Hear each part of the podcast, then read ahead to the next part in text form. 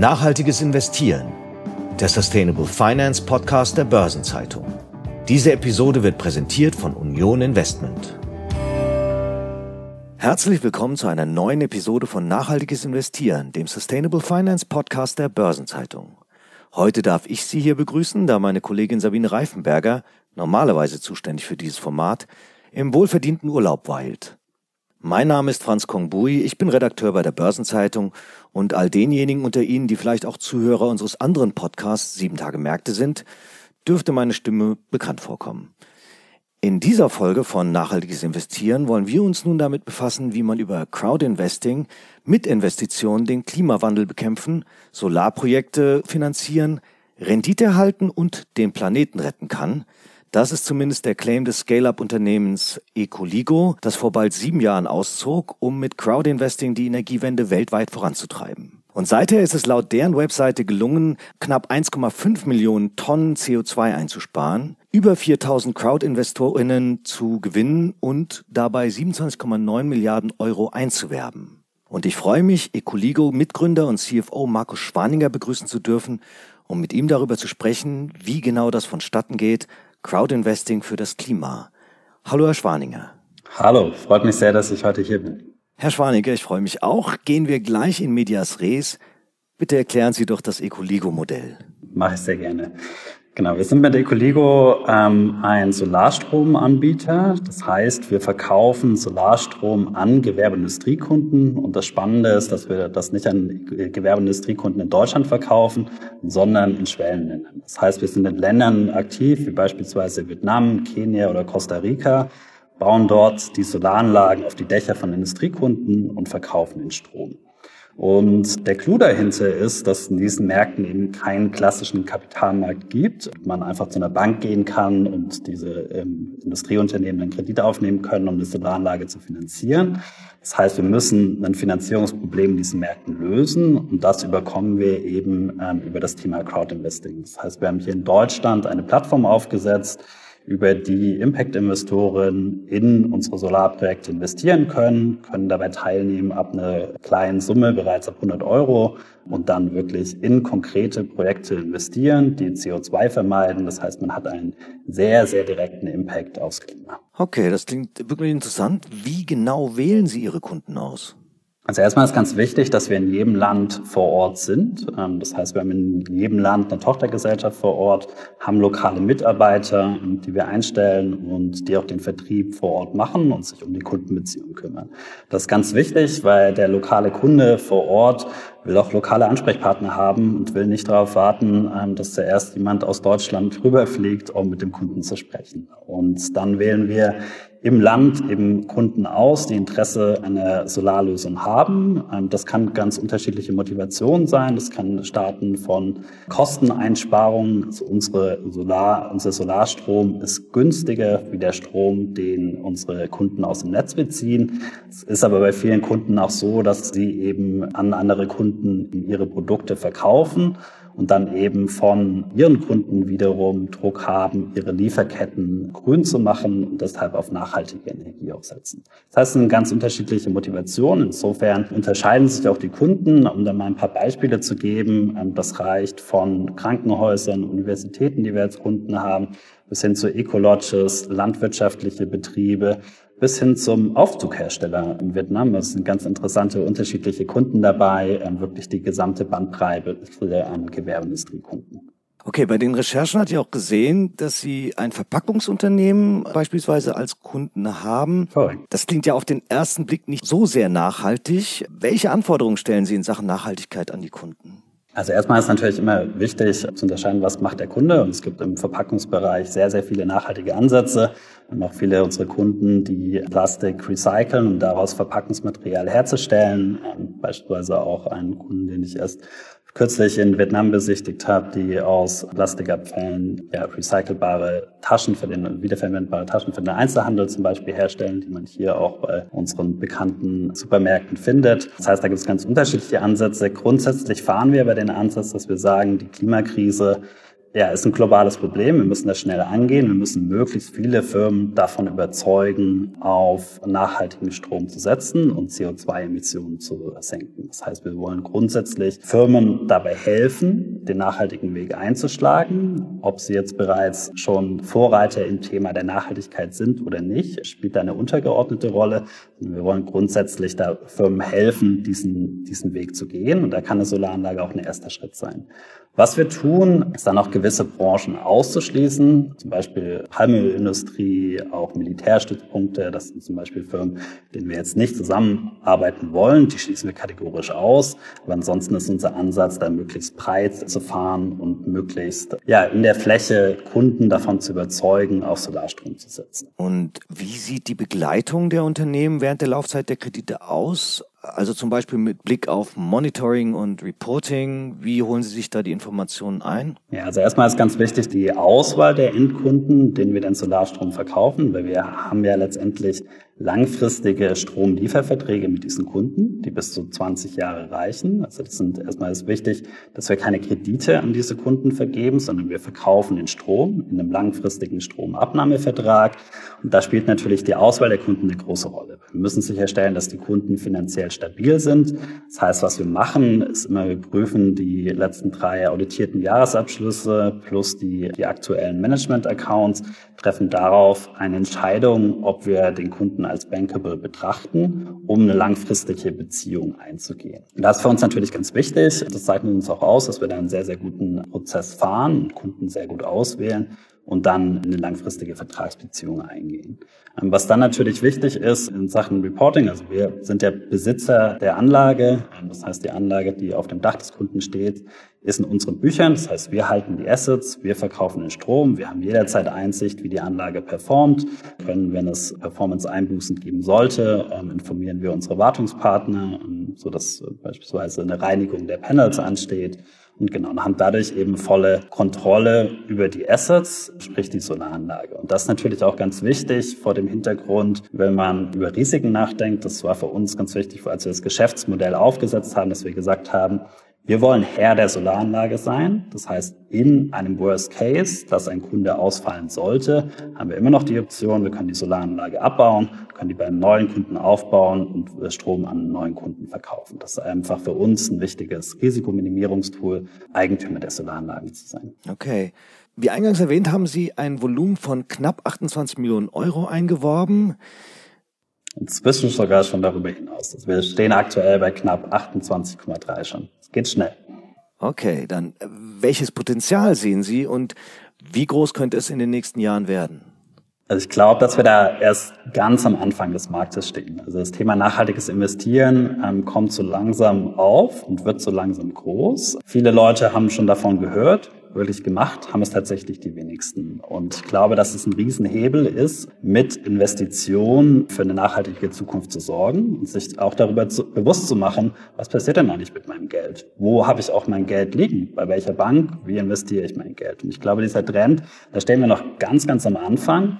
Und wenn man sich anschaut, auch wie der Markt wächst, also man hat zum Beispiel vom Forum Nachhaltige Geldanlagen, gibt es Statistiken, die tracken, wie viel in nachhaltige Fonds investiert wird. Und da sieht man Wachstumsraten von 230 Prozent pro Jahr bei Privatanlegern, die nachhaltige Fonds investieren, was sehr stark zeigt, dass der Markt extrem wächst. Und ich glaube, wir sind da noch ganz am Anfang. Und das Thema nachhaltiges Investieren wird aus meiner Sicht einer der Megatrends dieser Dekade werden, weil die Leute haben einfach erkannt, wir müssen was tun gegen den Klimawandel und Geld ist einfach ein guter Hebel, um den Klimawandel auch zu bekämpfen. Aber warum Crowdinvesting? Worin sehen Sie hier die spezifischen Vorteile für Ihr Anliegen, Ihren Ansatz? Man kann damit einfach sehr gut die Energiewende demokratisieren und kann jeden teilhaben lassen. Das ist genau unser Ansatz. Deshalb haben wir auch gesagt, wir setzen das Minimum Investment auf 100 Euro, was erstmal als Investition natürlich ein sehr, sehr kleiner Betrag ist. Aber wir wollen wirklich jeden mitnehmen und mitnehmen und eben auch die Möglichkeit geben, zu partizipieren an dem Wandel. Ähm, und dieser Wandel muss eben auch global stattfinden. Deshalb haben wir uns auch bewusst dafür entschieden, dieses Modell in Entwicklungs- und Schwellenländern durchzuführen weil gerade dort hat man den größten Impact. Jedes Kraftwerk, das dort entsteht, ist, wenn es kein Solarkraftwerk ist, ist ein, fossil befeuertes Kraftwerk. Und das haben wir da einfach eine einmalige Chance, einen Wandel schleunigst hinzubekommen. Und was bedeutet das dann bankaufsichtlich? Haben Sie Berichtspflichten gegenüber der Aufsicht? Gibt es Eigenkapitalanforderungen an Sie? Wie wird der Anlegerschutz sichergestellt? Ja, Crowdinvesting ist inzwischen auch ein regulierter Markt. Ähm, es gab das Kleinanlegerschutzgesetz 2016 und in diesem Zug wurde das Thema Crowdinvesting reguliert. Es gibt gewisse Pflichten. Beispielsweise müssen die Emittenten bis zum jeweils Stichtag 30.06. die Jahresabschlüsse offenlegen. Es gibt gewisse Anforderungen an Vermögensanlagen, also das Finanzprodukt, das man letztendlich ähm, emittiert. Das heißt, da gibt es einen Gestattungsprozess eines dreiseitigen Vermögensinformationsblatt durch die BaFin, ähm, das genehmigt werden muss, bevor ein Projekt auf die Plattform kommen kann. Darüber hinaus gibt es noch Selbstverpflichtungen, die wir im Rahmen des Bundesverband Crowdfunding entwickelt haben. Die, das ist eine Selbstverpflichtung aller Plattformen, die eben im Bundesverband drin sind. Das sind Selbstverpflichtungen hinsichtlich Transparenz und Reporting auch an die Anleger. Da committen wir uns beispielsweise dazu, dass wir halbjährlich ein Reporting an die Anleger schicken, das sehr detailliert aufschlüsselt und wirklich, das machen wir für jedes einzelne individuelle Projekt. Und wir haben bisher mehr als 100 Fundings gemacht. Das heißt, es ist durchaus ein großer Aufwand, diese Reportings zu erstellen, aber gibt den Anlegern einfach sehr, sehr gute Transparenz. Und das ist auch, wenn man bei uns googelt und ähm, Kundenreviews von uns durchliest, das ist auch wirklich, was Anlegerinnen bei uns sehr, sehr schätzen, dass es eben diese Transparenz gibt, wie die Projekte performen und man sehr, sehr gut verstehen kann, wie die Projekte funktionieren und was alles dahinter steckt. Und wie vermeiden Sie Klumpenrisiken? Wie läuft bei Ihnen das Risikomanagement? Für uns war es ähm, von Anfang an sehr wichtig, dass wir gesagt haben, wir wollen global aktiv sein. Und global aktiv sein aus zwei Gesichtspunkten. Zum einen, weil wir glauben, dass man die Klimakrise nur global bekämpfen kann, aber auch aus Risikodiversifizierungsgründen.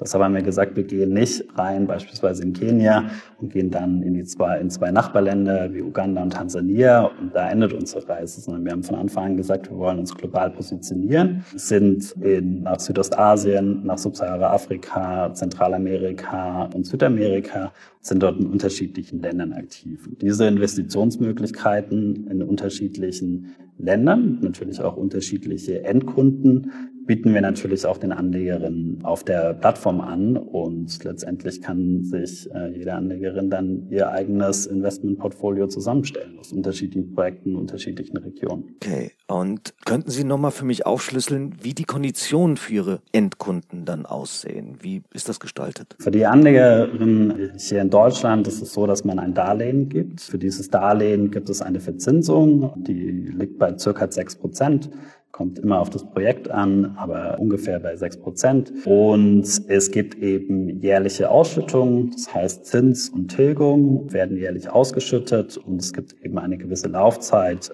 typischerweise bei fünf Jahre, über die das Darlehen eben amortisiert wird und dann komplett zurückgeführt wird. Genau, investieren kann man ab 100 Euro, wie gesagt. Und nun ist ja wohl davon auszugehen, dass es auch Kreditausfälle gibt, oder sehe ich das falsch? Wie hoch sind denn die Ausfallraten? Bisher keinerlei Ausfälle gehabt. Ähm, wir haben 100 Prozent immer sämtliche Zins- und Tilgungszahlungen pünktlich geleistet. Und das seitdem wir aktiv sind am Markt, haben wir 2017 gestartet und seitdem keinerlei Ausfälle gehabt. Das heißt, es natürlich auch ein Track Record, auf dem wir sehr, sehr stolz sind. Nichtsdestotrotz ist es natürlich ein Finanzprodukt und bei jedem Finanzprodukt kann es Ausfälle geben. Darauf weisen wir auch auf der Plattform hin. Äh, es kann bis zum Totalverlust theoretisch kommen. Das ist den Anlegern bekannt und genau darauf wird auch im Investitionsprozess hingewiesen.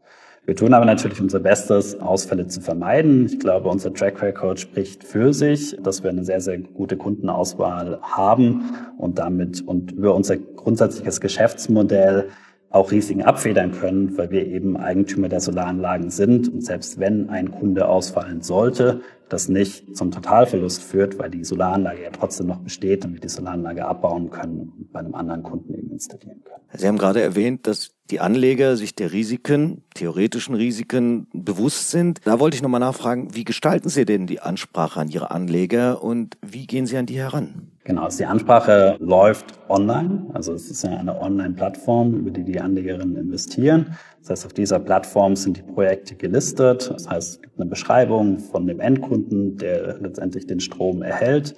Und genau, was dieser Kunde macht, dann eine Beschreibung des Solarprojektes und wird eben natürlich auch dann schon bevor man in den Investitionsprozess reingeht, auf die Risiken und auch das Totalverlustrisiko hingewiesen. Und gleiches zieht sich dann auch durch den Investitionsprozess durch. Ähm, da gibt es natürlich allerlei Informationsblätter auch noch zusätzlich, wo man detailliert über die Risiken nachlesen kann. So hat man das, das Rundumpaket letztendlich, um sich vollumfänglich informieren zu können. Okay, ich würde gerne noch eine Detailfrage stellen, weil Sie offerieren ja unter anderem auch Solar as a Service an. Wie muss man sich das vorstellen? Wie bieten Sie das an? Ist letztendlich das Produkt auf der Endkundenseite. Also den Gewerbe- und Industriekunden in den Märkten verkaufen wir keine Solaranlagen, sondern wir verkaufen denen den Strom. Und das ist letztendlich, was die Kunden interessiert. Und die Idee dahinter kommt letztendlich aus der Historie. Also ich habe früher für die Deutsche Entwicklungszusammenarbeit ähm, GIZ gearbeitet, habe auch in Kenia 2010, 2011 gelebt und habe da viel einfach kennengelernt, was will denn der Endkunde, also heißt der Gewerbeindustriekunde vor Ort in den Märkten. Und da geht es erstmal in erster Linie nicht per se darum, dass die eine Solaranlage haben wollen, sondern sie wollen zum einen günstigen Strom beziehen. Der günstige ist wie aktuell der Strom aus dem Netz und zum zweiten idealerweise grünen Strom. Und deshalb haben wir das Ganze gepackaged als ein Modell, wo wir dem Endkunden genau das liefern. Das heißt, wir verkaufen den Strom und nicht die Solaranlage selbst, wo der Kunde selber investieren müsste, sondern verkaufen einfach, wie das der Endkunde gewöhnt ist, den Strom, der dann eben nicht aus dem Netz kommt, sondern aus der Solaranlage auf dem Dach. Das heißt, wir machen es möglichst einfach für den Endkunden zu switchen auf erneuerbare Energien. Okay, die Unternehmen, denen Sie den Solarstrom verkaufen, die scheinen ja eigentlich wirtschaftlich robust zu sein. Kriegen die wirklich keine andere Finanzierung von anderen Finanzdienstleistern oder Banken? geht nicht darum, dass sie keine Finanzierung kriegen. Also sie würden eine Finanzierung kriegen, ähm, eigentlich durch die Bank alle. Es ist aber eine Frage der Mittelallokation. Also wenn ich zum Beispiel eine Blumenfarm in Kenia habe, hat die Blumenfarm die Möglichkeit, in ein neues Gewächshaus beispielsweise zu investieren. Das rentiert sich nach eineinhalb Jahren, währenddem eine Solaranlage fünf Jahre oder mehr braucht, um sich zu amortisieren. Dann gibt es eben pro Firma gewisse ähm, ja, Investment Hurdles, die erreicht werden müssen, damit Investitionsentscheidungen getroffen werden müssen. Und da ist immer das Naheliegende, dass der Gewerbeindustriekunde da rein investiert, wo sie sich auskennt.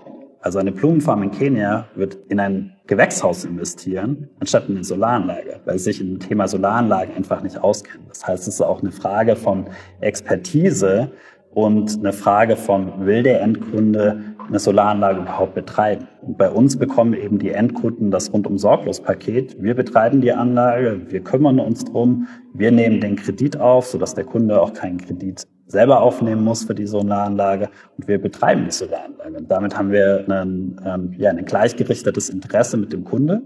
Wenn die Solaranlage gut funktioniert, ist der Kunde happy und wir sind happy und gleichzeitig unsere Anlegerinnen hier in Deutschland. Nun ist ja Solarstrom nicht völlig unumstritten, beispielsweise wegen der seltenen Metalle, Erden, die dafür gebraucht werden.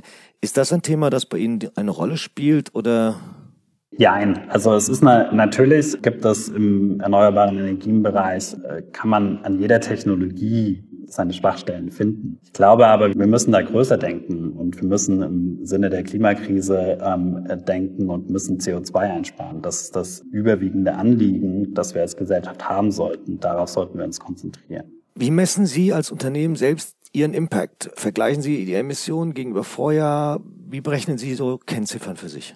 Genau, der Hauptimpact ähm, ist natürlich CO2, das wir einsparen. Das ist relativ einfach zu messen. Das ist einfach der Strom, der produziert wird aus den Solaranlagen. Und dann benchmarkt man das gegen einen sogenannten Grid Emission Factor im Land. Der Grid Emission Factor, der wird nach UNFCCC äh, Methodologie berechnet.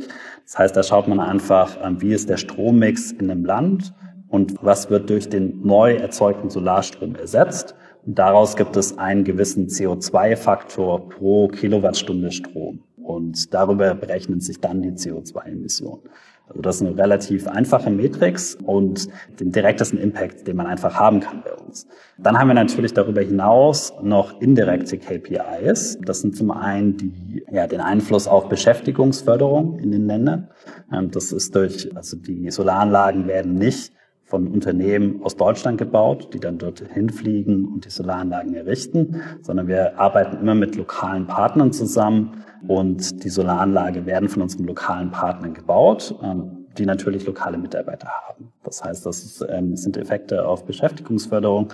Darüber hinaus haben unsere Kunden natürlich sehr starke Einsparungen durch den Solarstrom verglichen zu dem, was sie sonst aus dem Netz beziehen. Und diese Einsparungen führen dann wiederum dazu, dass unsere Kunden besser wirtschaftlich dastehen und dann potenziell natürlich auch diese Einsparungen nutzen können, um weitere Mitarbeiter einzustellen, wodurch man dann wiederum indirekte äh, Beschäftigungsförderungseffekte hat. Und was eben ganz wichtig ist, diese Endkunden, die wir haben, das ist ja das Rückgrat der lokalen Wirtschaft. Also typische Endkunden von uns haben mehrere hundert oder sogar tausende Mitarbeiter. Und wenn wir diesen helfen können, dass die ähm, wirtschaftlich sehr, sehr gut dastehen, Kosten sparen, gute Margen haben, dann entwickelt sich die Wirtschaft auch in diesen Ländern ähm, sehr, sehr gut und man bekämpft Arbeitslosigkeit etc. Okay, als letztes würde ich gerne noch mal einen Blick auf Ihre Investorenschaft werfen. Sind das im Wesentlichen private Anleger, die eher kleine Summen, um die 100 Euro mindestens, haben Sie ja gesagt, äh, einsetzen? Oder sind auch mittlerweile institutionell dabei, die quasi eine Beimischung zu Ihrem Portfolio suchen? Oder haben Sie vielleicht auch große Einzelengagements?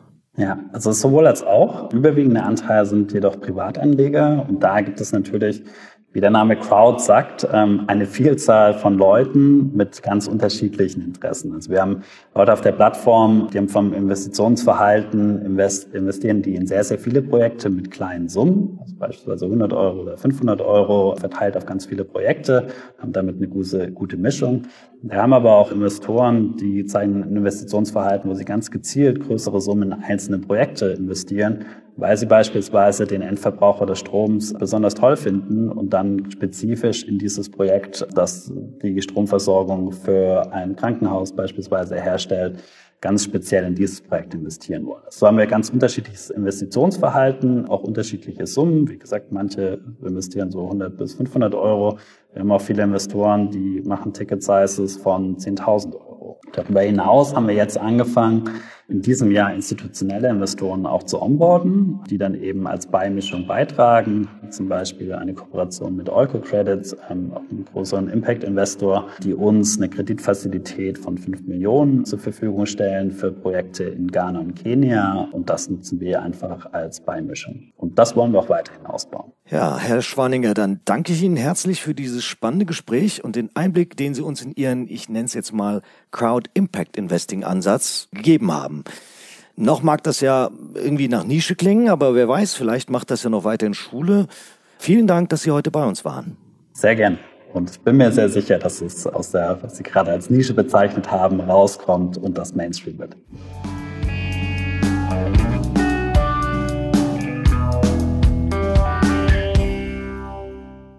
Und für den Blick auf den Blog mit den weiteren Nachrichten rund um ESG übergebe ich jetzt an unseren Chefredakteur Detlef Fechtner. Hallo Detlef.